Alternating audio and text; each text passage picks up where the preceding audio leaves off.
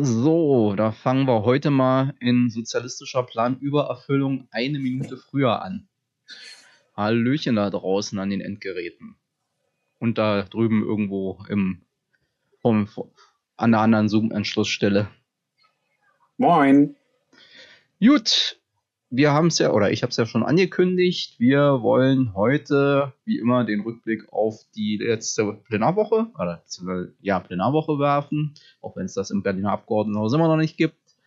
Wir arbeiten dran. Ja, ja, mal schauen. Äh, aber auch wenn die Baustelle immer noch nicht abgeräumt ist, haben wir zumindest inzwischen eine Baustelle geschafft, die dann heute auch großen Raum einnehmen soll. Wir haben nämlich ein neues Berliner Versammlungsfreiheitsgesetz und so der Berliner Senat sich nicht noch dazu entscheidet, hier eine dritte Lesung anleiern zu wollen, wird es voraussichtlich ab nächsten Sonntag gelten. Und darum machen wir dann heute schon mal eine kleine Einführung. Was haben wir denn geschafft im neuen Berliner Versammlungsfreiheitsgesetz? Also viel sperriger hätte der Name auch nicht sein können, oder? Äh, Hallo, habe ich mir ausgedacht. Das ist ein genialer Name. Es ist eine Begründung, das ist kein, das ist kein Widerspruch. Äh, und dann werden wir jetzt aber, bevor wir zu den schönen Sachen des Lebens kommen, noch kurz über was weniger Schönes reden müssen, weil ein paar Leute oder einer, man weiß es ja nicht, es war ja anonym, der Meinung war, er hilft, während draußen minus 8 Grad sind, äh, obdachlosen Menschen am besten dadurch, dass er bei unserem Wahlkreisbüro die Scheiben einschlägt, weil davon haben die besonders viel. Und, und, gegen die Eingangstür reiert, wie ich feststellen musste, als ich, glaub, ich vorhin da schon, war. Ich glaube, das war schon länger. Da, das, das ist halt das Blöde. Da wissen wir nicht, von wem es ist, weil das hat äh, unsere studentische Mitarbeiterin schon letzte Woche festgestellt. Insofern äh, wissen wir nicht, ob das einer von den üblichen Rechtsradikalen äh, war, die da bisher immer dafür verantwortlich waren, uns die Bude zu demolieren, oder ob das jetzt sozusagen einer von denen, äh, die sich dafür Linke halten, gewesen ist.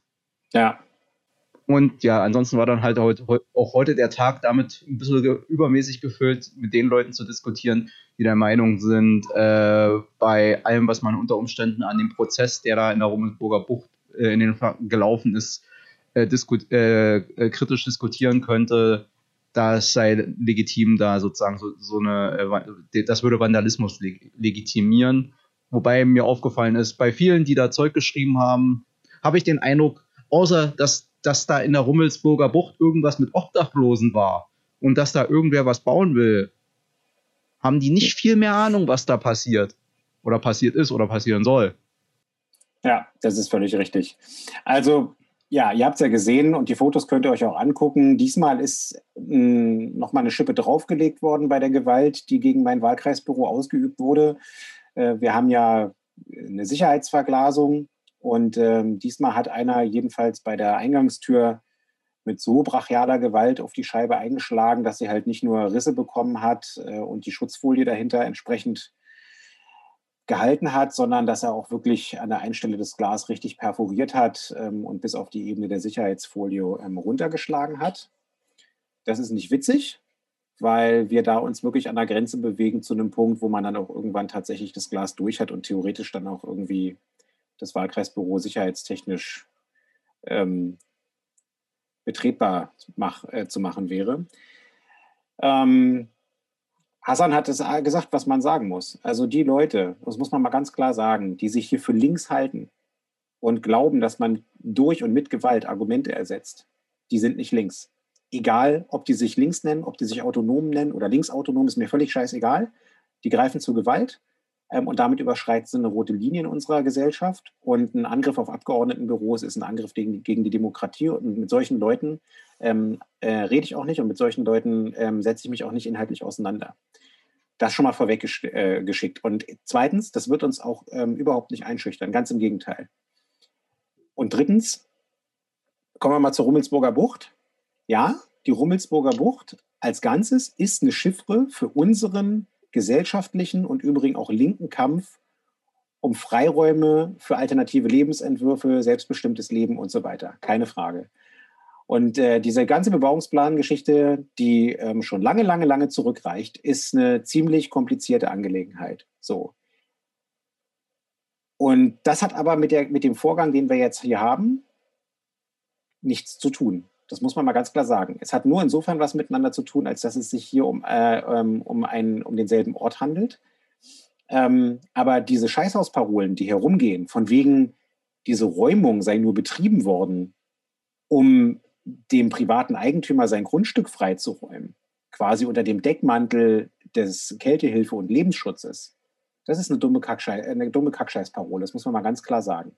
Das, worum es hier ging, war, Menschen vor dem Erfrierungstod zu retten und aus bitterster Armut und aus unhaltbaren, unhygienischen Zuständen. Meine Kollegin Henrike Klein war vor Ort. Ähm, das liegt ja an der Grenze zu ihrem Wahlkreis, im Übrigen gar nicht mal zu meinem. Und sie hat ähm, das vor Ort begleitet, gerade weil sie sicher gehen wollte, dass ähm, die zur Verfügungstellung der neuen Obdach und, äh, und so, dass das alles gut läuft und dass die Obdachlosen oder die Menschen, die dort leben, auch irgendwie noch eine Gelegenheit bekommen, ihrer ähm, Habseligkeiten nachzuholen. Das ist ja auch ähm, an einem Gerüst kenntlich gemacht worden durch die, durch die Streetworker und so weiter. Der wurde gesagt, Frau Klein, gehen Sie mit Ihrem Kinderwagen, sie, hat, sie ist gerade Mutter geworden zum zweiten Mal, gehen Sie mit Ihrem Kinderwagen bitte nicht auf das Gelände. Die hygienischen Zustände dort sind unhaltbar, da laufen Ratten rum, Ungeziefer, alles Mögliche, Fäkalien sind da. Das wollen sie nicht machen. Das ist sozusagen nicht so eine geile Geschichte. Ähm, und diese Romantisierung von Armut, von bitterster Armut unter dem Deckmantel von vermeintlich linken Selbstbestimmungskonzepten geht mir total gegen den Strich.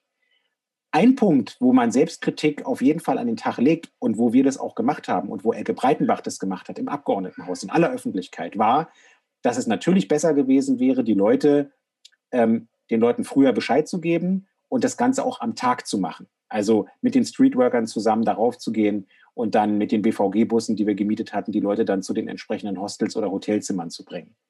Das war von der Uhrzeit her ein bisschen scheiße und das hätte ein bisschen besser vorbereitet werden müssen. Aber das ist eben auch ein Zuständigkeitsbereich ähm, des Sozialstadtrats zuallererst. Die Senatsverwaltung hat vor allen Dingen Amtshilfe geleistet und das schnell. Und ähm, wie gesagt, wenn, wenn Leute glauben, sie müssen uns dafür kritisieren, dass wir Menschenleben retten ähm, und dass wir Armut bekämpfen, dann sollen sie es tun, aber dann hat das mit links nichts zu tun. So. Gut. Also das ist halt auch sozusagen, weil hier gerade, ich, ich, lese ja hier sozusagen immer noch, habe ja immer noch einen Blick mit auf Twitter, weil im Zweifelsfall, wenn, kann ja sein, dass da jemand darüber versucht, uns irgendwie zu erreichen. Und dann äh, musste ich hier gerade lesen, dass, äh, dass sozusagen einer das Statement weil ich sozusagen gesagt habe, hier wird sozusagen äh, Vandalismus betrieben, um dafür zu kämpfen, dass der Staat Menschen total selbstbestimmt, also in Anführungsstrichen selbstbestimmt äh, erfrieren oder ersticken lässt. Das ist halt immer die Frage.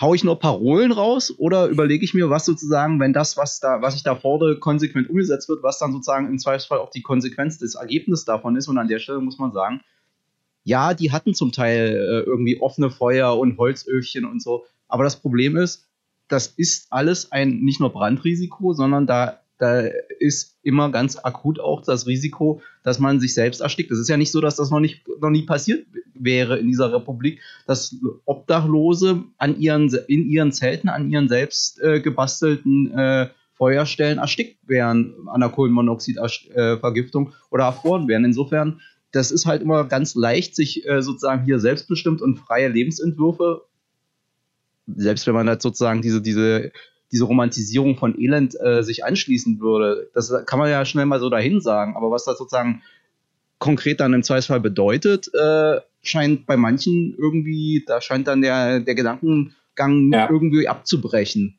Oder ja. die sagen sich, naja, im Zweifelsfall ist es ein, ist da ein Toter, aus dem können wir dann immer noch einen Märtyrer machen. Ja. Und, wenn, und, wenn die, und wenn die wirklich links wären, wenn die wirklich links wären und mal die Eigentumsfrage und die Eigentumsverhältnisse in Frage stellen würden und auch real irgendwie versuchen würden, mal sich zu überlegen, wie man politisch interventionistisch in dem Bereich mal was voranbringen kann, dann würden sie die jetzige Situation nutzen, so wie meine Kollegin Katalin Genburg das zum Beispiel gemacht hat, und politisch, politisch dafür streiten, dass äh, in, nach dieser Corona-Pandemie mal darüber nachgedacht wird, ob wir diese massiven Hotelbestände, die wir in Berlin haben, in der großen Ordnung überhaupt noch brauchen werden. Denn diese Pandemie und ihre Auswirkungen, äh, die stehen uns noch bevor. Und ähm, es ist in einer gewissen Art und Weise eine Möglichkeit für einen gesellschaftlichen Reset. Und das ist nur die Frage, in welche Richtung resetten wir das? In Richtung Solidarität und äh, sozusagen Gemeinwesen und Soziales oder ähm, eben mal wieder äh, in eine andere kapitalistische und Ellbogen- ähm, und Profitmaximierungsrichtung? Es ist klar, wofür wir stehen, nämlich für den Bereich der Solidarität. Und ich finde, es ist jetzt durchaus an der Zeit, auch radikale Fragen zu stellen. Zum Beispiel danach, ob wir nicht einfach bestimmte äh, Hotelbogen, die wir hier haben, ähm, umbauen zu äh, vernünftigem Wohnraum? Ähm, das ist eine interessante Frage. Das ist übrigens auch eine linke Frage, weil die Eigentumsverhältnisse äh, in Frage stellt, weil die im Übrigen auch ähm, die Profitmaximierung mit Boden in Frage stellt und weil sie Alternativvorschläge ähm, macht. Und ähm, da sollten die sich mal lieber, wenn sie wirklich links wären, aber sind sie ja nicht, da sollten sie sich mal lieber drüber unterhalten. Aber gut, so viel. Wir, haben jetzt, wir wollen jetzt auch nicht den Leuten zu viel Sendezeit geben, weil das haben sie nicht verdient. Das Abgeordnetenhaus hat auf jeden Fall äh, in weiser Voraussicht und weil in der Vergangenheit ja die Übergriffe auf Wahlkreisbüros von Abgeordneten leider, leider zugenommen haben, und zwar gegenüber allen Parteien, einen Fonds aufgelegt. Ähm, aus diesem Fonds können äh, Schadensregulierungen gezahlt werden und können auch ähm, zusätzliche Sicherheitsmaßnahmen, wenn es erforderlich ist, ähm, ergriffen werden. Insofern ähm, ja, brauchen die Leute jetzt auch nicht denken, äh, dass sie irgendwie äh, ökonomisch irgendwie äh, einen tollen Schaden vollzogen haben. Ähm, der Glaser nebenan, dem geben wir jetzt eine kleine Konjunkturspritze, weil der wird das nämlich wieder schön, so wie wir das beim letzten Mal auch gemacht haben, beseitigen. Und damit unterstützen wir dann mal ein Gewerk direkt aus der Nachbarschaft, aus dem kleinen und mittelständischen Bereich. So. Okay. Gut, dann äh, machen wir da jetzt den Haken hinter und kommen zu unserem heutigen eigentlichen und primären Thema, nämlich dem neuen Versammlungsfreiheitsgesetz. Ich würde sagen, wir können ja kurz, bevor wir sozusagen in diese, ins Gesetz selbst gehen, mal kurz über die Debatte äh, im Abgeordnetenhaus reden, weil die war ja durchaus lebendig und für den Politinteressierten auch äh, spannend und unterhaltsam, weil, also eigentlich, so begrenzt, ich sage mal so, äh, weil man kannte sozusagen die Argumentation ja schon aus dem Ausschuss so ein bisschen, aber es war dann doch schon spannend, wie die äh, bürgerliche Opposition und die Rechtsradikalen sich mit Werbe gegen das Freiheit, äh, Demonstration, äh, Versammlungsfreiheitsgesetz in die Bütt geschmissen haben. Ja, also die Debatte. Red mal nicht so laut in dein Mikro. Bei mir, bei mir spiked hier immer das Mikro. Also einfach normal reden. Ich ja, weiß, ich rede normal. Gut. Ich, ich, weißt du, ich, ich pumpe jetzt schon wieder auf Plenarsitzungsniveau. Ja, ich merke es, du bist denke. Nein, also ähm, reden wir drüber. Ja, es war tatsächlich insofern mal eine halbwegs schöne Debatte, weil es nicht nur um einzelne Details ging, sondern weil eigentlich immer auch der Bogen gesponnen werden konnte zu einer grundsätzlich unterschiedlichen Herangehensweise und einer grundsätzlichen unterschiedlichen Linie zwischen Koalition auf der einen Seite und Opposition auf der anderen Seite. Das hat man ja nicht immer. Also es gibt ja zu Recht viele Leute, die sagen, kann Politik nicht auch mal wieder ein bisschen unterscheidbar sein, nicht nur in den Nuancen und in den Details, sondern auch mal bei einer grundsätzlichen Linie. Und das hat man hier tatsächlich gesehen. Ich habe das in meiner Rede auch deutlich gemacht.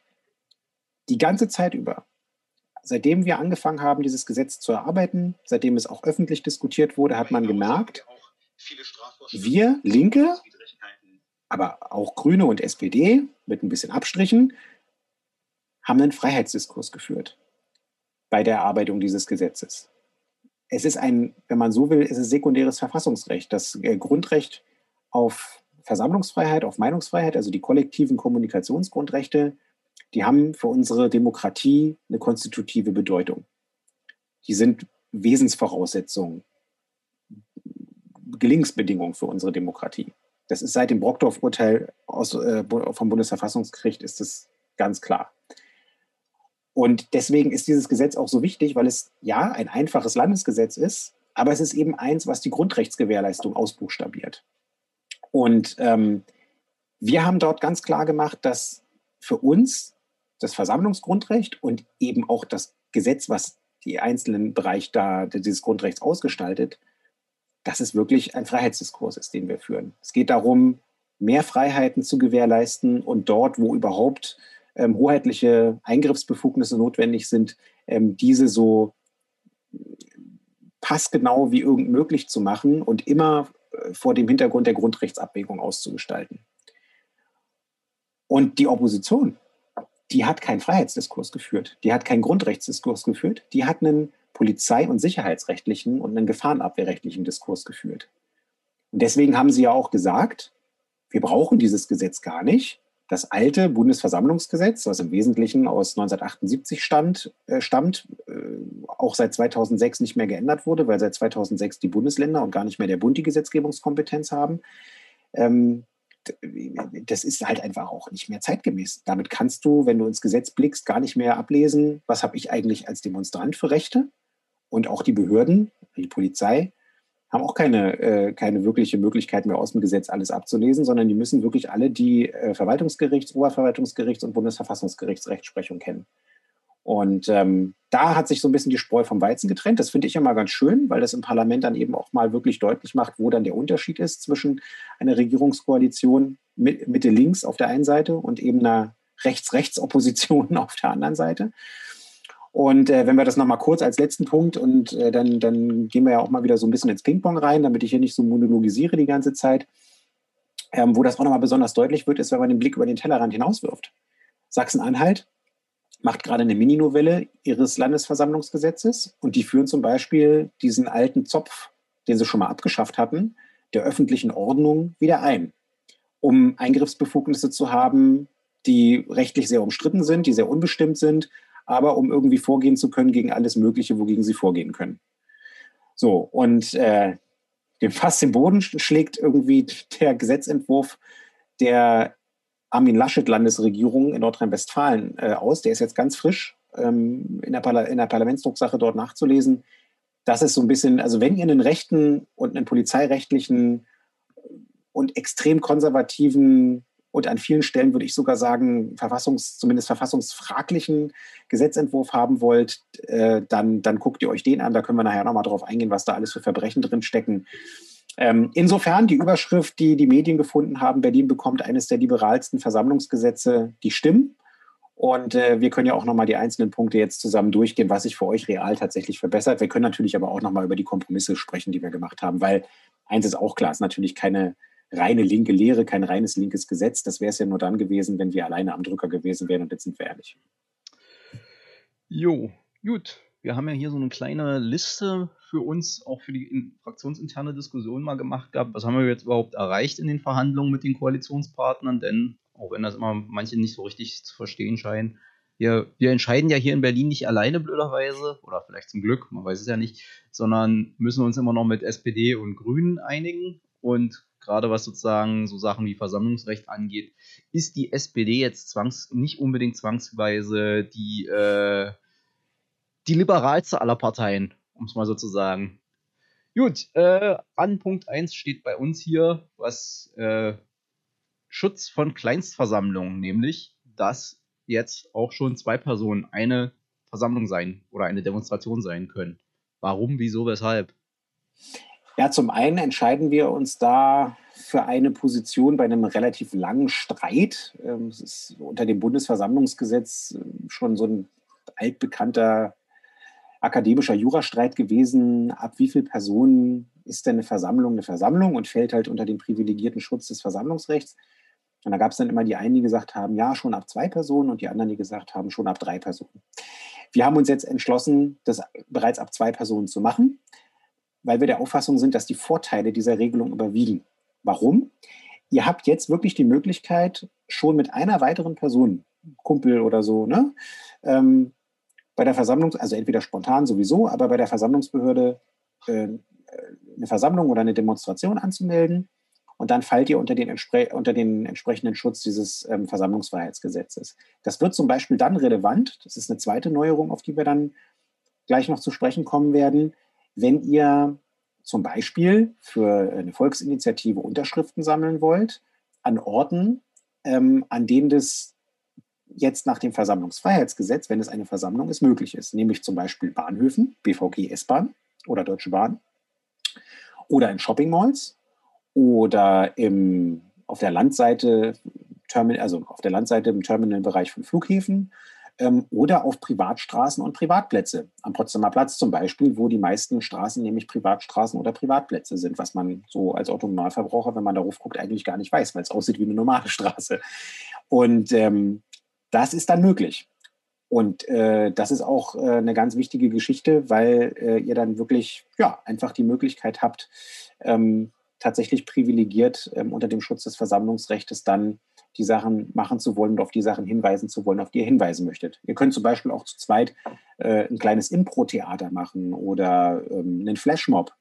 Ähm, und das könnt ihr dann eben jetzt zukünftig auch auf den auf auf sogenannten privatrechtlich, ähm, im privatrechtlichen Eigentum stehenden, aber frei, also frei zugänglichen Verkehrsflächen machen.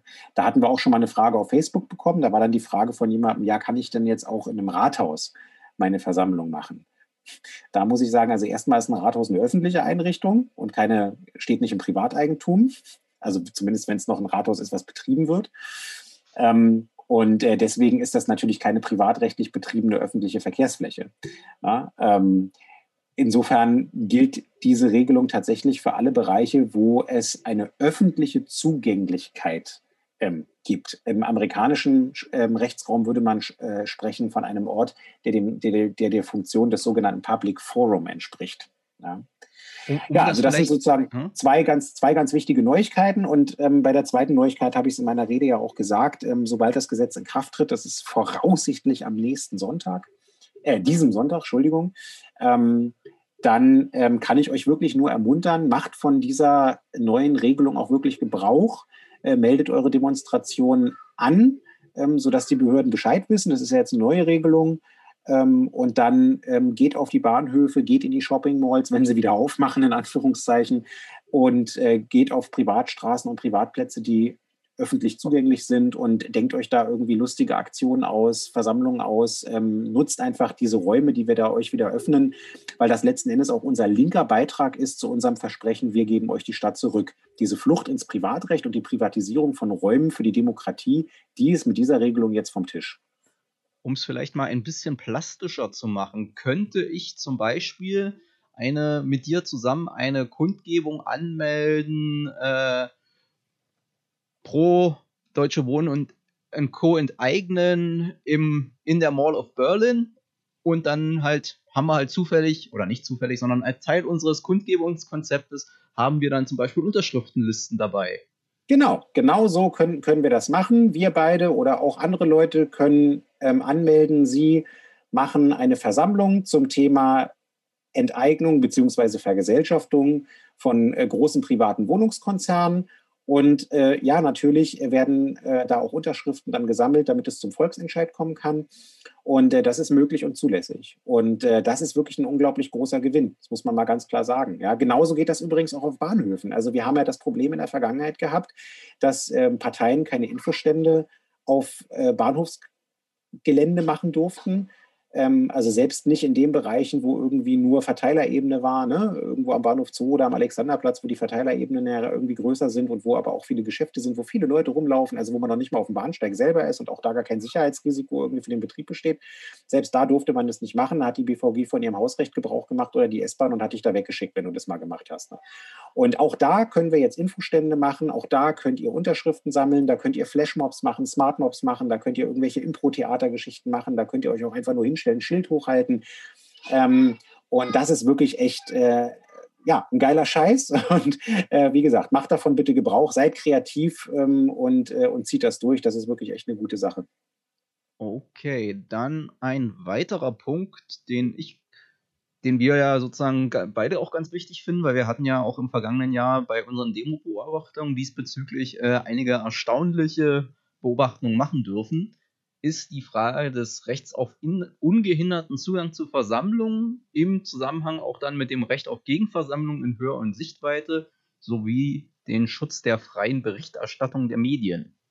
Das war ja, ja sehr abenteuerlich, was wir da sehen durften im, im vergangenen ja, das Jahr. War, das war super abenteuerlich. Also um es mal konkret zu machen, Hassan und ich haben unter anderem, das war noch zu der Zeit, wo es auch diese Personenobergrenzen unter dem Corona-Regime gab, ähm, und da gab es auf dem Alexanderplatz dann verschiedene Demonstrationen, die angemeldet wurden. Einmal äh, von der Club Commission zum Beispiel, wo auf, ähm, sage ich mal, das Clubsterben unter den Corona-Bedingungen aufmerksam gemacht wurde und gesagt wurde, hier den, den Einrichtungen muss geholfen werden. Auf der anderen Seite gab es irgendwelche esoterischen Impfgegner, die irgendwie da ihre Versammlung gemacht haben, vis-à-vis -vis, und dann irgendwie auf der anderen Seite von den Tramschienen auch noch irgendwie dieser komische Captain Future oder wie der sich da nannt, wo diese ganzen Corona-Leugner getanzt haben, die gesagt haben, Corona ist nur ein Schnupfen und jetzt hört doch mal alle auf. Ähm, damals waren zwei Sachen skurril. Also zum einen, dass die Polizei das, diese jeweiligen Versammlungsbereiche mit Flatterbändern abgesperrt hat und dann irgendwie gezählt hat, wie viele Personen sich in diesem Flatterband auf, aufhalten. Und dann zweitens so eine, so eine, so eine Sperre gemacht hat, ähm, und dann schon reglementiert hat, wie viele Leute überhaupt quasi hinter die Sperre dürfen, um in der Nähe dieser abgesperrten Versammlung quasi zugucken und zuhören zu dürfen. Ähm, und dann haben wir ja da auch noch vermittelt und haben irgendwie dafür gesorgt, dass der, der, der, Musikgenerator von der Club Commission da auch wieder, der wurde kurzzeitig beschlagnahmt. Dann habe ich mit dem Polizeiführer gesprochen, der ist wieder zurückgegeben worden. Weil da war nämlich der erste Punkt. Der erste Punkt war irgendwie, ja, die stören mit ihrer Musik ja die andere, äh, die stören mit ihrer Musik ja Oma Erna, die, hier, die wir hier durchlassen, damit sie zum Galeria Kaufhof gehen kann. Das war der erste Punkt, wo ich ins Essen gefallen bin und mir gesagt habe, äh, Entschuldigung, Darum geht es bei einer Versammlung. Es geht gerade darum, dass Leute an belebten Plätzen, die da einkaufen gehen, darauf aufmerksam gemacht werden, was mein inhaltliches politisches Anliegen ist. So, es gibt sozusagen kein Recht darauf, unbehelligt in irgendeiner Fußgängerzone lang zu gehen von irgendwelchen politischen Inhalten. Das ist ja gerade das Wesensmerkmal von einer Versammlung. Das war so ein bisschen der eine Punkt. Und der zweite Punkt war dann, ähm, die haben dann irgendwann da eine Sperre draus gemacht und haben dann Leute da nicht hingelassen ähm, weil sie von dem T-Shirt, was die Person getragen hat, irgendwie dachten, okay, der könnte jetzt einer sein, der sich gegen diese eine Versammlung wenden möchte und da vielleicht stören will oder so, also da reinrufen will oder sowas.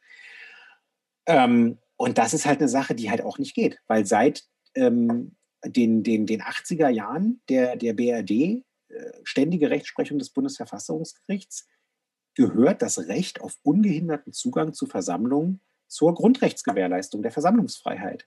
So, das heißt, selbst wenn die Polizei sogar ähm, so eine Durchsuchung oder Identitätsfeststellung machen sollte, weil sie irgendwie einen Verdacht hat, also, also einen hinreichenden Verdacht hat, dass da irgendwie jemand vielleicht äh, eine Waffe dabei hat oder, oder einen gefährlichen Gegenstand, der irgendwie verboten ist, ähm, dann äh, selbst dann darf sie das nur also kurz und effizient machen ähm, und nicht schleppend, weil es eben dieses Recht auf ungehinderten Zugang zur Versammlung gibt. Und als das der Polizeiführer auch noch, also als er mich da anguckte und meinte, wie kommen Sie denn darauf, Herr Schlüsselburg, Recht auf ungehinderten Zugang zur Versammlung, da habe ich ja noch nie was von gehört. Also das war so ein Punkt, da habe ich mich richtig herausgefordert gefühlt, das auch wirklich explizit ins Gesetz reinzuschreiben, weil das war ein gestandener Polizeiführer, der macht es nicht zum ersten Mal. Und dass der die ständige Rechtsprechung des Bundesverfassungsgerichts zu so einer ganz wichtigen Sache nicht kennt, also da war mir klar, das muss auf jeden Fall ins Gesetz. So viel übrigens auch zu dem Punkt, dass die Novelle nicht notwendig war, weil ja sozusagen wir nicht über das, was die Rechtsprechung und das äh, alte Gesetz hinaus, äh, das war ja auch immer das Argument. Es geht ja nicht nur darum, neue Freiheiten zu gewähren, sondern dass sowohl für den Grundrechtswahrnehmer, also die Bürgerinnen und Bürger, als auch für die Polizei als Berliner Versammlungsbehörde überhaupt transparent und einsichtig wird, ohne dass er dafür ein, äh, ein Juraseminar besuchen muss. Was ist überhaupt die Rechtslage? Weil da war ja die äh, CDU der Meinung und auch die FDP anscheinend, dass das nicht zwingend notwendig ist, dass jeder mit Blick ins Gesetz direkt versteht, was ist, was ist jetzt eigentlich Sache. Ja, und das ist auch so krass. Also ihr habt ja den Rant von mir äh, gesehen. Ich musste ja eine Zwischenintervention machen zu dem Redner der FDP, weil aus, also aus zwei Gründen. Erstens, die FDP hat selber im Schleswig-Holsteinischen Landtag eine Gesetzes, die Gesetzesinitiative ergriffen und auf Basis des Musterentwurfs für ein Versammlungsgesetz vom Arbeitskreis Versammlungsrecht, wo Wolfgang Hoffmann-Riem, der ehemalige Bundesverfassungsgerichter, der auch Berichterstatter für dieses Grundrecht war, also der hat ihn geschrieben und auf dieser Grundlage hat Wolfgang Kubicki mit seiner Landtagsfraktion in den Schleswig-Holsteinischen Landtag äh, die Gesetzesinitiative eingereicht, auf der Grundlage dann auch das äh, Schleswig-Holsteinische Versammlungsfreiheitsgesetz 2015 tatsächlich beschlossen wurde. Natürlich mit Änderungen, weil die Regierungsmehrheit, die damalige, natürlich Änderungen vorgenommen hat. Ähm, aber dieses Gesetz war für bestimmte Sachen auch eine Grundlage für unser Gesetz. So, wir haben das natürlich weitergedreht, keine Frage, weil sich in, auch in den sechs Jahren jetzt natürlich die Rechtslage nochmal weitergedreht hat und die Rechtsprechung weitergedreht hat und neue Versammlungsformen hinzugekommen sind. Aber sich vor dem Hintergrund dann irgendwie hinzustellen, und das hat der Herr Krestel im Ausschuss gemacht, und zu sagen, ja, Schleswig-Holstein ist ja Schleswig-Holstein, aber hier sind wir ja in Berlin, in der Versammlungshauptstadt und da kann man ja jetzt nicht so ein liberales Versammlungsrecht machen, weil hier sind ja mehr Demonstrationen und schwierigere Großlagen und so weiter. Also das ist dann wirklich Grundrechtsgewährleistung nach Kassenlage, wie ich es genannt habe. Und das ist einer Partei, die sich ja immer noch als eine vermeintliche Bürgerrechtspartei geriert, die FDP, ähm, ist es total demaskierend. Und da drehen sich, ich habe jetzt nochmal nachrecherchiert, ich, da drehen sich Hildegard Hambrücher, Gerhard Baum Und äh, Karl-Hermann Flach als große, aufrechte, liberale Demokraten, äh, die drehen sich da im Grabe um, wenn die so eine Politik von ihrer FDP in Anführungszeichen erleben müssen. Es war wirklich nur noch peinlich. Und da hat man auch einfach gemerkt, dass die FDP inzwischen auch einfach nicht mehr Bürgerrechtspartei ist. Also Freiheit heißt bei denen wirklich vor allen Dingen Freiheit für den Fluss des Kapitals. Aber wenn es darum geht, irgendwie Abwehrrechte für den, also für den Bürger gegen den Staat zu etablieren, ähm, was eigentlich die klassische liberale Funktion auch der liberalen Grundrechtslehre ist, äh, da sind die so blank inzwischen, also jedenfalls in der Berliner FDP, da wird ihr nur noch schlecht. Aber ich sag mal so, dieser Ansatz von Herrn Krestel, ich frage mich, stellt er sich dann auch beim FDP, FDP-Bundesparteitag hin und schreit erstmal ins Rund, wir sind eure Hauptstadt, ihr Bauern? Wahrscheinlich. Ach, man ja. merkt, ich vermisse Fußball. Naja. Gut, aber, aber der zweite Punkt, den ja. du angesprochen hast, den will ich auch noch kurz machen, das ist der ähm, Recht auf ähm, Gegenversammlungen in höheren Sichtweite. Eigentlich auch eine Selbstverständlichkeit, genauso wie das Recht auf ungehinderten Zugang zu Versammlungen, ist aber total wichtig geworden, auch in meinem Wahlkreis, weil wir vor zwei Jahren inzwischen, glaube ich, die Situation hatten, dass die Nazis ähm, mal wieder Demonstrationen angemeldet hatten, und zwar zwei Stück, einmal in Spandau, das war die, der Hessmarsch, und dann einmal äh, auch in Lichtenberg, glaube ich, Weitlingstraße und so.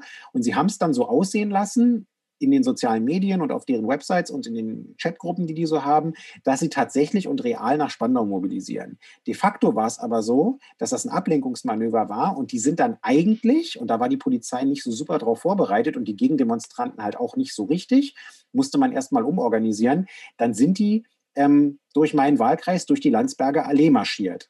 Unter Polizeischutz, abgesperrt, was entsprechende Bilder erzeugt hat. Und das Problem war, dass die Gegenversammlungen, die dann irgendwie äh, spontan dahin mobilisiert werden mussten, von der Polizei nur bis zur Herzbergstraße gelassen wurden. Da haben die dann dicht gemacht. Und die Herzbergstraße, diejenigen, die nicht aus Lichtenberg und Hohenschönhausen äh, kommen, äh, wissen es vielleicht nicht.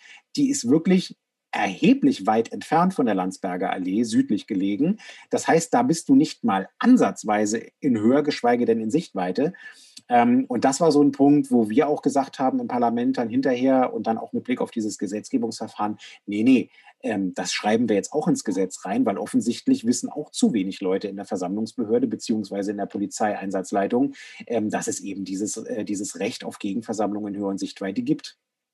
Wobei da dieses, dieser Vorgang da mit, der, mit dem Hessmarsch in Spandau, beziehungsweise dann der faktischen Demo in Lichtenberg, war ja durchaus auch ein bisschen die Frage, inwieweit die Polizeiführung da tatsächlich im Vornherein doch schon Bescheid wusste und sozusagen mhm. ganz froh darüber war, dass die ganzen äh, Gegendemonstranten in Spandau festhingen und sie sozusagen relativ mit geringem Aufwand die äh, Demo durch Lichtenberg schleusen konnten. Wobei wir sagen müssen, das funktioniert jetzt auch nicht mehr, weil ja in dem Gesetz auch drin steht, dass Demo-Routen recht, äh, sobald sie relativ, also den genauen Wortlaut weiß ich jetzt nicht, aber sobald sozusagen bekannt ist, müssen die äh, online und maschinenlesbar äh, veröffentlicht werden, die Demo-Routen. Genau. Oder wenn sich da was ändert, das heißt, auch wenn man sozusagen eine Gegendemonstration veranstalten will, weil man der Meinung ist, die Verherrlichung des Nationalsozialismus wäre jetzt nicht so eine coole Angelegenheit, kann man das äh, relativ äh, niedrigschwellig oder niedrigschwelliger machen, weil man nicht mehr so hohe Hürden hat, dass man der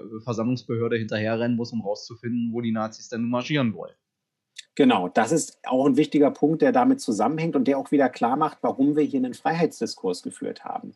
Weil du kannst natürlich den friedlichen öffentlichen Meinungskampf nur vernünftig organisieren, wenn du den Leuten, also allen Leuten, auch die Möglichkeit gibst zu wissen, wann findet eigentlich an welchem Ort, zu welcher Zeit, zu welchem Thema und gegebenenfalls mit welchem Streckenverlauf in Berlin eine Versammlung statt. Und das muss jetzt wirklich unverzüglich maschinenlesbar im Open Data Portal des Landes veröffentlicht werden. Maschinenlesbar ist auch gut, weil dann kannst du natürlich mit einer entsprechenden Programmierleistung auch irgendwie das über die entsprechenden Twitter-Kanäle irgendwie abgreifen, ne? ähm, äh, wenn sich da irgendwie Veränderungen ergeben. Und das ist einfach wichtig, weil ähm, wir haben eine andere Herangehensweise als Linke. Wir kommen ja gleich nochmal, das wird ein bisschen komplexer, auch zu den Möglichkeiten von Beschränkungen oder äh, Verboten oder auch äh, Auflösungen von Versammlungen. Da haben wir auch ein bisschen was gemacht. Ähm, auch Möglichkeiten geschaffen, um stärker und besser gegen volksverhetzende oder NS-verherrlichende ähm, Versammlungen irgendwie vorgehen zu können. Aber ähm, unsere Herangehensweise in einer freiheitlichen Demokratie ist natürlich, dass äh, wir jetzt nicht einfach obrigkeitsstaatlich daherkommen und polizeirechtlich irgendwelche Meinungen verbieten, die uns nicht gefallen, die wir selber sogar äh, krass ablehnen oder die wir total unappetitlich finden, sondern ähm, das Leitbild dieses Versammlungsfreiheitsgesetzes ist eins, was die Zivilbevölkerung ermächtigt, auch selber aufzustehen und für etwas Partei zu ergreifen, was sie wollen, oder auch gegen etwas Partei zu ergreifen, was man nicht möchte. Und deswegen stärkt das natürlich dann an der Stelle auch diese Veröffentlichung den, den friedlichen Meinungskampf. Und das ist halt auch genau das, was wir wollen, weil ähm, wir sind alle nach wie vor aufgefordert, auch wenn dieses Gesetz jetzt einen etwas stärkeren, auch antifaschistischen Gestus hat, ähm, jetzt nicht einfach uns zurückzulehnen äh, auf unserer bequemen Couch und zu sagen, ah super, der Staat übernimmt für mich jetzt hier den antifaschistischen Straßenkampf, sondern nee, nee, das müssen wir alle noch schön selber organisieren. Vor allen Dingen dann, wenn wir wollen, dass äh, schon allein von den Bildern deutlich wird, dass äh, zum Beispiel äh, diese widerlichen Nazis und Geschichtsrevisionisten in einer krassen Minderheit sind. Ja? Und ähm, also deswegen nicht äh, zurücklehnen und irgendwie entspannen, sondern weiterhin auf die Straße gehen der antifaschistische Kampf ist äh, jetzt nicht ersetzt durch dieses Gesetz. Ja, ehrlich, ich gehöre ja auch zu denen bei uns in der Partei, weil da sind ja die äh, Meinungen auch nicht so eindeutig. Ich bin ja gegen diesen äh, paternalistischen Ansatz, wir verbieten das einfach alles von oben nach unten durch, äh, eher ablehnend gegenübersteht. Und ich sage halt, das Blöde an Ideen ist halt, sie lassen sich nicht verbieten und äh, man sieht es dann halt einfach nicht auf der Straße, aber deswegen sind es ja nicht weniger Nazis geworden, sondern genau. da ist dann sozusagen tatsächlich die, äh, der friedliche Meinungskampf auf der Straße das Entscheidende, dass man eben immer deutlich macht, ja, da, da marschieren 300 Nazis, aber hier stehen halt 3000 Antifaschisten, die sagen, verpisst euch. Ja. Äh, gut, dann gehen wir mal weiter. Also wir gehen jetzt hier nicht Punkt für Punkt durch, äh, sondern so ein bisschen die. Na, die Big äh, Points können wir Big, ja machen. Ja, die haben wir leider nicht hervorgehoben, deswegen muss ich die jetzt sozusagen on the fly festlegen, was hier Big Points sind. Na, dann nehme ich, dann nehme ich, nee, nee, nehm warte, mal, nee, warte mal, was ein Big Point ist, finde ich, ist, dass wir jetzt das, was ja in Berlin bis jetzt zumindest schon für ein paar Jahre relativ gut geübte Praxis war und wo ich sagen muss, das kann man auch tatsächlich feststellen, den Unterschied zu früher.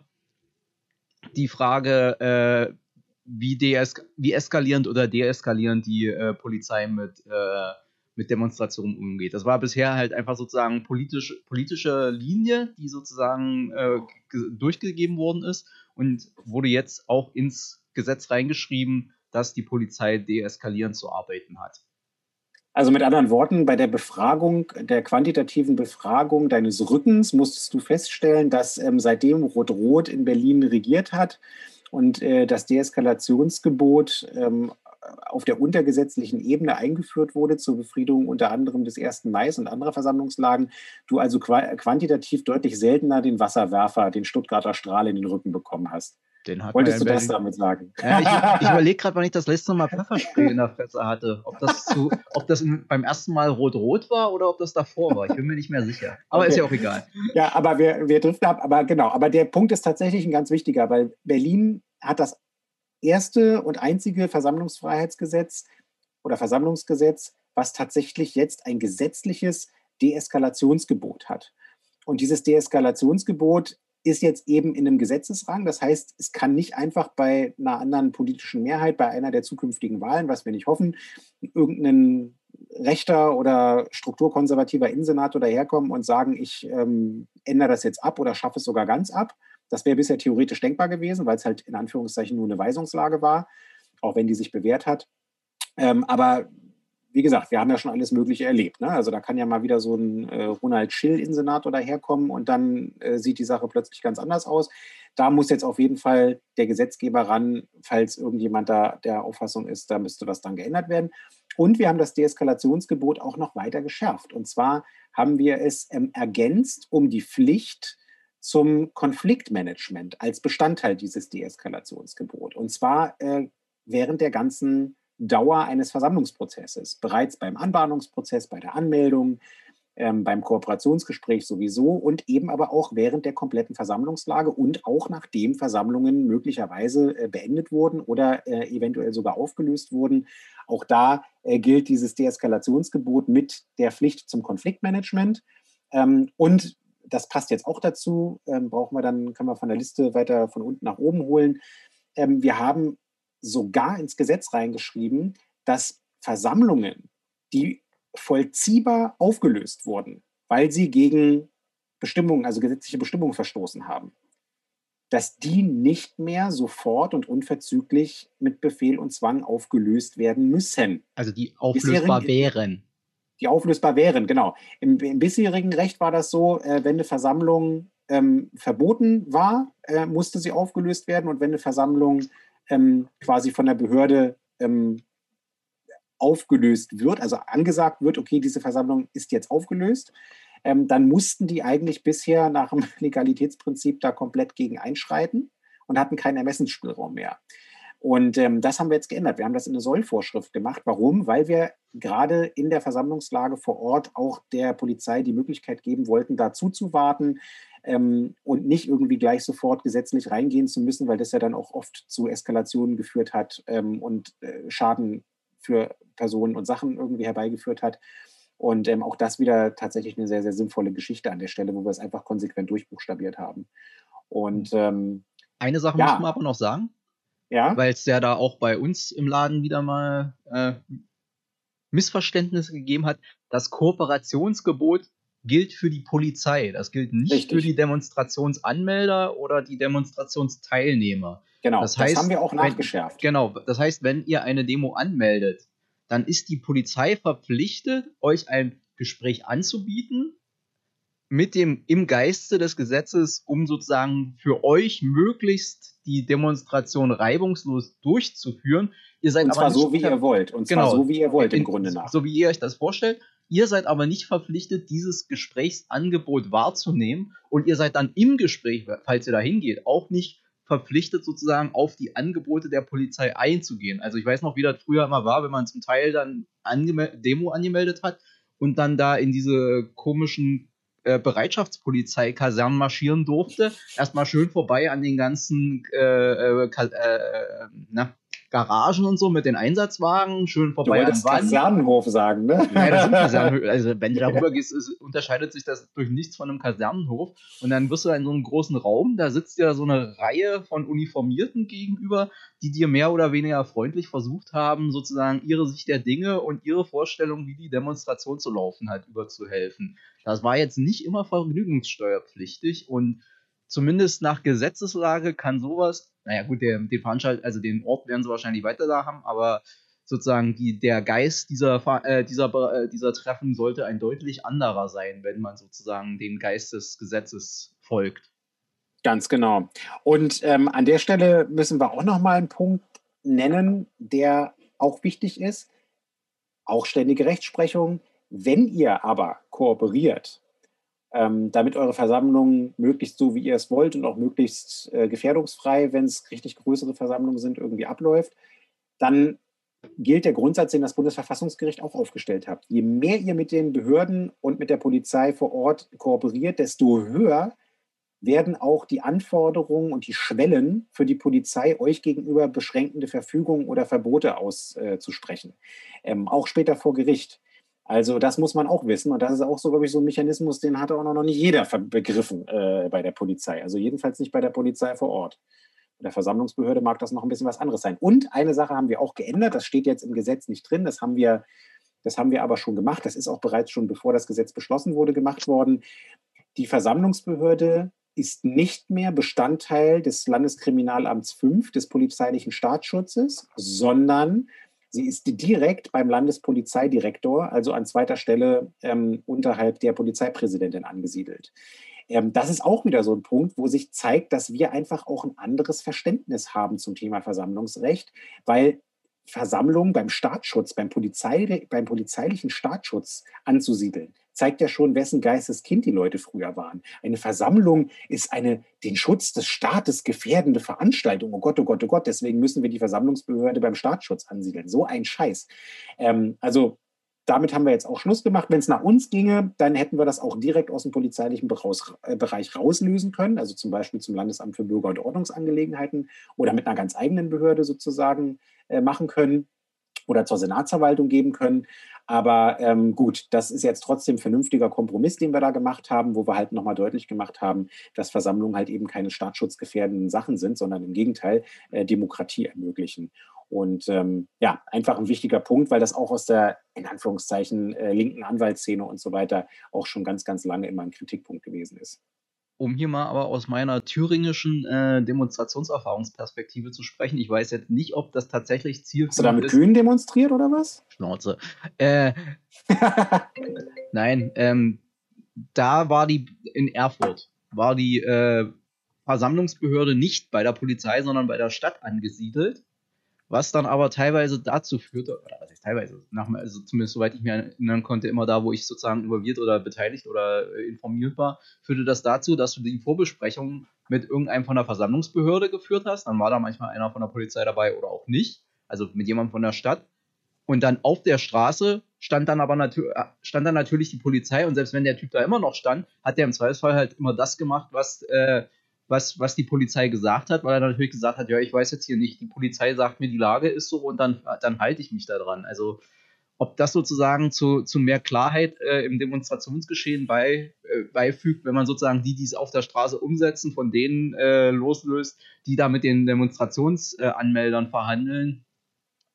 Ich bin da skeptisch. Aber wie gesagt, ist ja eh nicht passiert, weil äh, die, weil sozusagen der Koalitionspartner der Meinung war, das müsse bei der Polizei bleiben. Und äh, aber zumindest ist es, aber dass es aus dem Staatsschutz raus ist, ist sozusagen schon mal, finde ich, ein, auch ein symbolischer Akt, weil man sozusagen deutlich macht, Demonstrationen ja. sind nicht Bedrohung des Staates.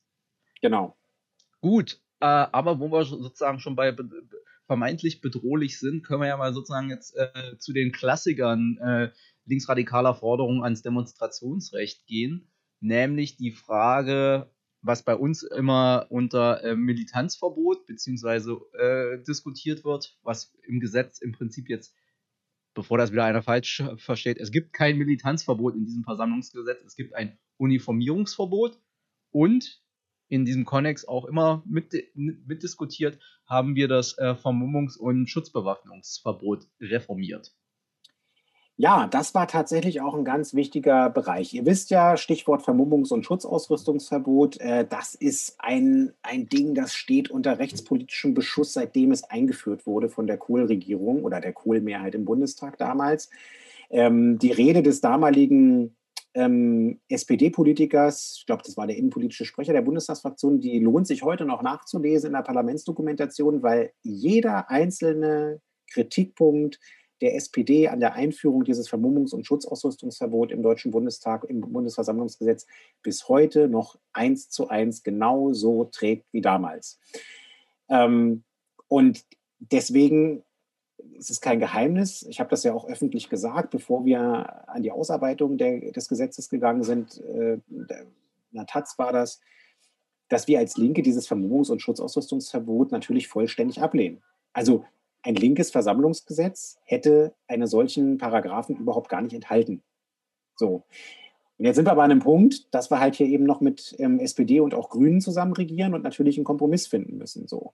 Und ähm, in Schleswig-Holstein, dem Gesetz, was wir uns eben auch angeguckt haben als Grundlage, ähm, da gab es nach wie vor auch das Vermummungs- und Schutzausrüstungsverbot, aber mit zwei Änderungen.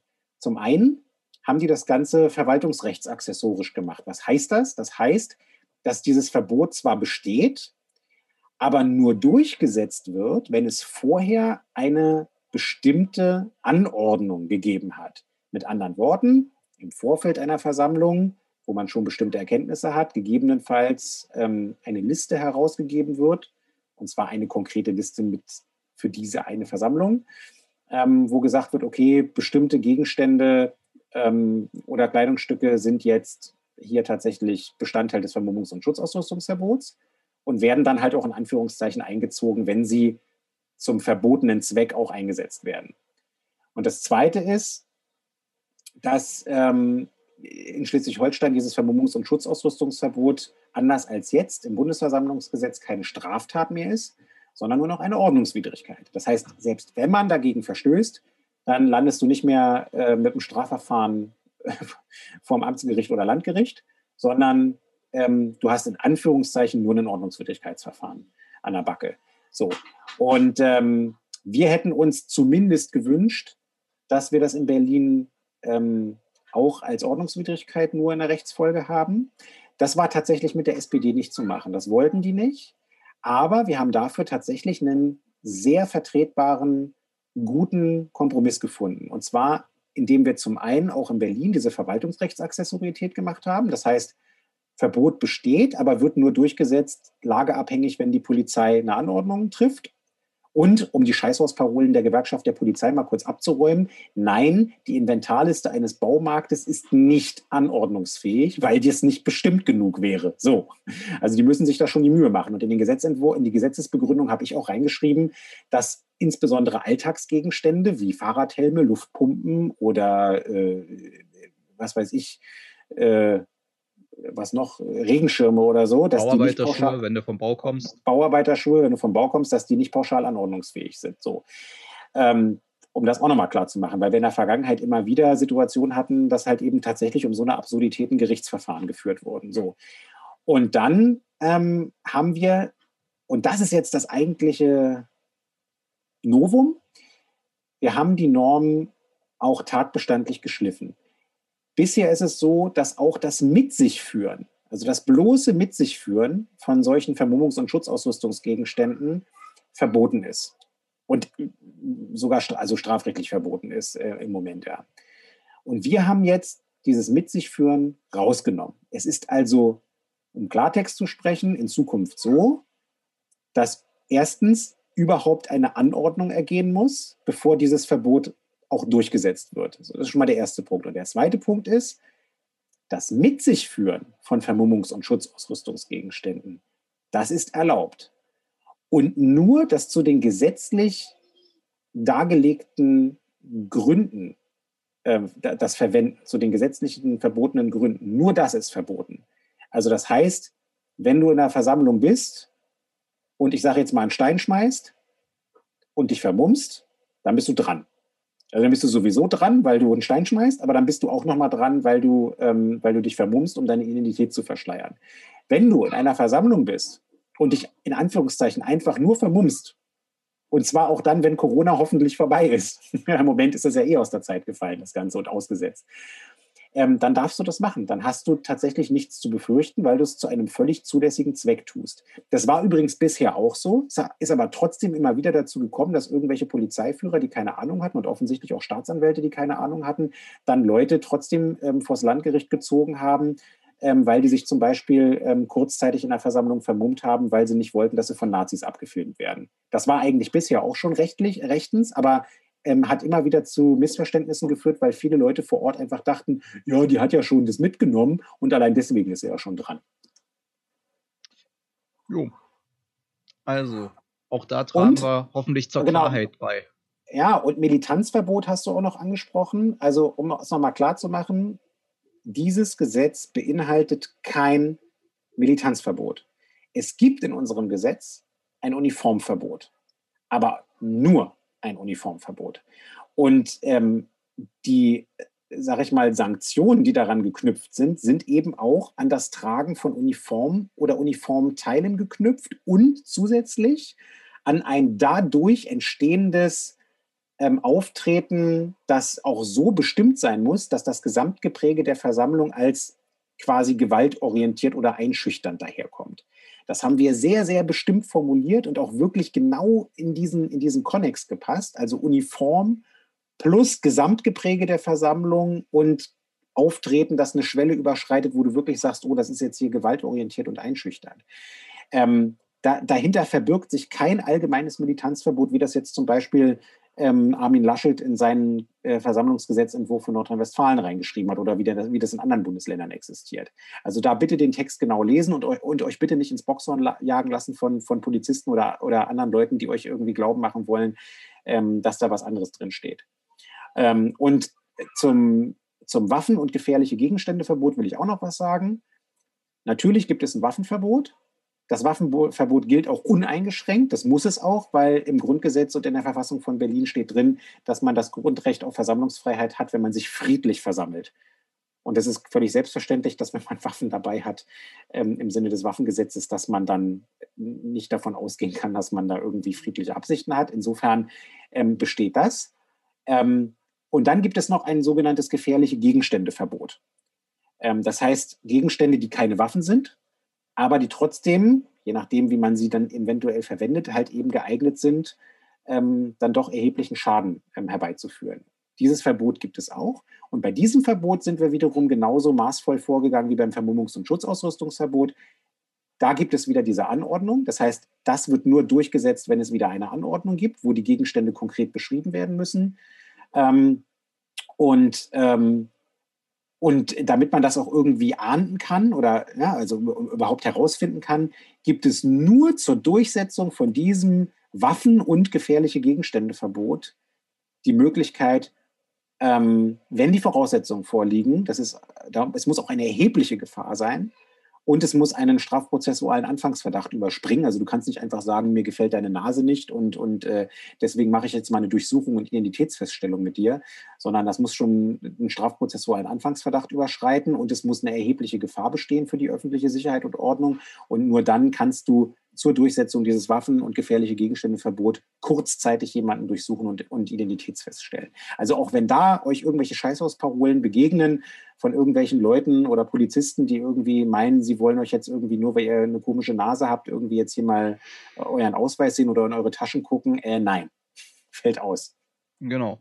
Das, äh, also ihr merkt schon, wir haben sozusagen auch vor dem äh, Hintergrund diverse Erfahrungen mit den äh, was Polizei gerne mal sozusagen an, an Spielchen treibt, im, in, im Vertrauen darauf, dass die wenigsten, die an Demonstrationen teilnehmen, tatsächlich auch die äh, bisher schon gültige Gesetzeslage kennen, äh, versucht hat, um sozusagen, lassen Sie mich doch mal in Ihre Tasche gucken, da haben Sie doch bestimmt kein Problem dahinter und so, dass das sozusagen möglichst äh, nicht mehr vorkommt. Aber, kann man ja auch schon mal direkt sagen, hast ja auch bei der äh, Gesetzeseinbringung gesagt, äh, Quatsch, bei der zweiten Lesung jetzt gesagt, eigentlich sollten wir uns das Ganze im, zur Mitte der nächsten Legislaturperiode nochmal angucken, wie das Gesetz sich jetzt konkret ausgewirkt hat, was wir für Erfahrungen in der Demonstrationspraxis mit dem Gesetz haben und dann gegebenenfalls nochmal nachschärfen, falls es da sozusagen Unklarheiten gibt, die zu äh, nicht intendierten äh, äh, Effekten führen. Ja, und also, um es nochmal abzurunden, auch das Thema Datenschutz und ähm, Schutz der inneren Versammlungsfreiheit haben wir uns nochmal angeguckt. Also wir haben insbesondere nach einer neueren Rechtsprechung des Europäischen Gerichtshofs für Menschenrechte, ähm, haben wir die Datenschutzbestimmung nochmal nachgeschärft und fast alle Anmerkungen der Datenschutzbeauftragten auch übernommen. Und vor allen Dingen, und das ist auch echt cool gewesen, und da muss man auch mal Danke an die SPD sagen, weil theoretisch hätten sie es nicht unbedingt mitmachen müssen. Wir haben dafür gesorgt, dass es nicht mehr erlaubt ist, verdeckte Bild- und Tonaufnahmen in Versammlungen zu machen. Das war bisher anders. Es gab ja in der letzten Wahlperiode für die Bild- und Tonaufnahmen und, von, und für Übersichtsaufnahmen von Versammlungen ein einzelnes Gesetz, was äh, SPD und CDU gemacht haben. Linke, Grüne und Piraten sind vor den Verfassungsgerichtshof des Landes gegangen und haben gesagt, das wollen wir mit einer abstrakten Normkontrolle mal kontrollieren lassen und gucken, ob das verfassungskonform ist. Das Ergebnis war leider so, dass das Landesverfassungsgericht gesagt hat, ja, es ist voll, vollständig verfassungskonform, also auch das verdeckte äh, Bild- und Tonaufnahmen produzieren in Versammlungen. Und ähm, Jetzt hätte die SPD natürlich einfach sagen können, ja, hat auch das Verfassungsgericht durchgehen lassen, da lassen wir keine Luft dran. Es war trotzdem möglich, ähm, dass die SPD auf meinen Vorschlag hin gesagt hat, lass uns das doch bitte so machen, dass Bild- und Tonaufnahmen nur offen ähm, vorzunehmen sind und ansonsten verboten sind. Haben sie gesagt, ja, machen wir, weil wir sehen ein, dass es eine erhebliche abschreckende Wirkung hat ähm, und Leute allein deswegen sich äh, möglicherweise überlegen, gar nicht erst zu einer Versammlung zu gehen. Und ähm, das ist wirklich auch ein erheblicher Freiheitsgewinn an der Stelle. Jetzt regen sich natürlich die Polizeigewerkschaften und die CDU und so weiter auf und sagen, ja, ist ja ein Skandal, jetzt können ja gar nicht mehr die Tatbeobachter, die in Zivil sind, in der Versammlung rumlaufen und irgendwie wild Aufnahmen machen, Bild- und Tonaufnahmen machen. Ja, das stimmt. Das ist die Konsequenz. Ja, die können jetzt Bild- und Tonaufnahmen machen, aber eben nur noch offen. Und ähm, ich finde, das ist aber auch okay, weil ein, ein Rechtsstaat ähm, hat sich immer mit einem offenen Visier an seine ähm, Grundrechtsträger zu wenden. Um hier mal die CDU zu zitieren, die das ja sonst immer so gerne raushaut, wer nichts, wer nichts zu verbergen hat, muss sich nicht verstecken. Oh Gott, mir wird schlecht. ja. ja. Gut, dann haben wir eigentlich so die ganz großen Punkte dessen, was wir erreicht haben und worauf du ja auch, finde ich, mit durchaus zu Recht stolz bist in dem Gesetz äh, dargestellt. Die Stunde ist auch im Prinzip rum. Ich sag mal so, die ganzen Kompromisse und so, die haben wir ja auch schon an anderer Stelle nochmal kommuniziert. Werden wir wahrscheinlich auch nochmal machen. Aber muss jetzt nicht unbedingt hier sein. Wir können ja mal darauf hinweisen, es gibt auf der Seite der Fraktion äh, auch eine FAQ, also eine Frequently Asked Questions Seite, wo wir versucht haben, die äh, zentralen Punkte dessen, wo wir so uns überlegt haben, was, was interessiert den Nutzer und den Anwender des Versammlungsrechts am, am meisten, mal versucht haben, möglichst einfach und verständlich darzustellen, wie wir das jetzt auch hier gemacht haben, sodass ihr das da nochmal nachlesen könnt. Ansonsten könnt ihr uns auch immer schön die Fragen schreiben und das versuchen wir dann nach und nach, äh, wenn neue Fragen kommen, in dieser FAQ mit einzuarbeiten, insofern wir darauf eine Antwort haben. Und wir hoffen mal ganz stark, dass da nicht irgendeine Frage kommt, wo wir dann sagen, da haben wir jetzt aber nicht dran gedacht. Aber wir sind mal ganz optimistisch, dass uns das nicht passiert ist, weil der Prozess war ein sehr langwieriger und ein sehr intensiver und wahrscheinlich hast du auch drei Kreuze gemacht, weil das war ja irgendwie, du hast ja so ein ganzes Bündel von langwierigen und intensiven Gesetzen irgendwie jetzt am Anfang und am Ende des letzten Jahres, äh, äh, also am Anfang diesen Jahres und am Ende des letzten Jahres sozusagen vor der Brust, sodass der Jahreswechsel für dich jetzt nicht unbedingt so erholsam gewesen ist. Nee, tatsächlich nicht. Also es war, es ist, fühlt sich wirklich so an wie, ja, ähm, also sofern man das, man kann das als Mann ja nur intellektuell versuchen, irgendwie nachzuvollziehen. Also es fühlt sich wirklich an wie eine Geburt, die lange gedauert hat und jetzt endlich äh, zu, einem, zu einem guten Ergebnis gekommen ist. Das war ähm, tatsächlich ähm, anstrengend, aber es hat auch, ähm, es hat trotzdem auch Spaß gemacht, weil wir es wirklich geschafft haben, auch in der Sache im Gesetz selber und bei den einzelnen Paragraphen selber Lösungen zu finden, die rechtlich ähm, sauber und gut sind, handwerklich gut sind und aber eben auch sozusagen für alle tragbar sind, also politisch auch, auch äh, Sinn machen. Und ähm, das ist nicht immer selbstverständlich bei Gesetzen. Ne? Es gibt ja das berühmte Sprichwort, äh, es gibt zwei Sachen, da möchte niemand wissen, wie sie gemacht werden. Das eine sind Würste, das andere Gesetze. Und da ist schon was dran, weil ganz oft gibt es sachfremde Deals, wo gesagt wird, ich gebe dir in dem Gesetz 100 Prozent, dafür gibst du mir in einem anderen Gesetz, was eine ganz andere Regelung hat, auch irgendwie 100 Prozent. Ich bin kein großer Freund von solchen Regelungen. Ich habe es lieber ein bisschen anstrengender in der Verhandlung ähm, in der Sache, aber dafür komme ich auch in der Sache zu einem guten Kompromiss, weil das auch viel besser erklärlich ist für die Leute. Und ähm, äh, so haben wir das an der Stelle einfach gemacht. Und ja, ich bin zu einem noch größeren Versammlungsrechtsexperten geworden, als ich ohnehin schon war. Ich hatte ja schon immer eine Leidenschaft für das Thema und ähm, werde jetzt sicher, sicherlich auch noch das ein oder andere dazu ähm, publizieren. Ein bisschen was ähm, habe ich dazu ja auch schon gemacht. Und ähm, es kommt jetzt vor allen Dingen darauf an, dass wir in der Zukunft äh, jetzt auch äh, vor allen Dingen schulen. Ne? Also wir müssen alle Beamten, die jetzt gerade im Dienst sind und äh, noch in Anführungszeichen, wenn sie, wenn sie überhaupt, da haben wir am Anfang darüber gesprochen, wenn sie überhaupt das alte Versammlungsrecht gut, gut kennen, äh, müssen wir jetzt schulen auf die neuen Regelungen.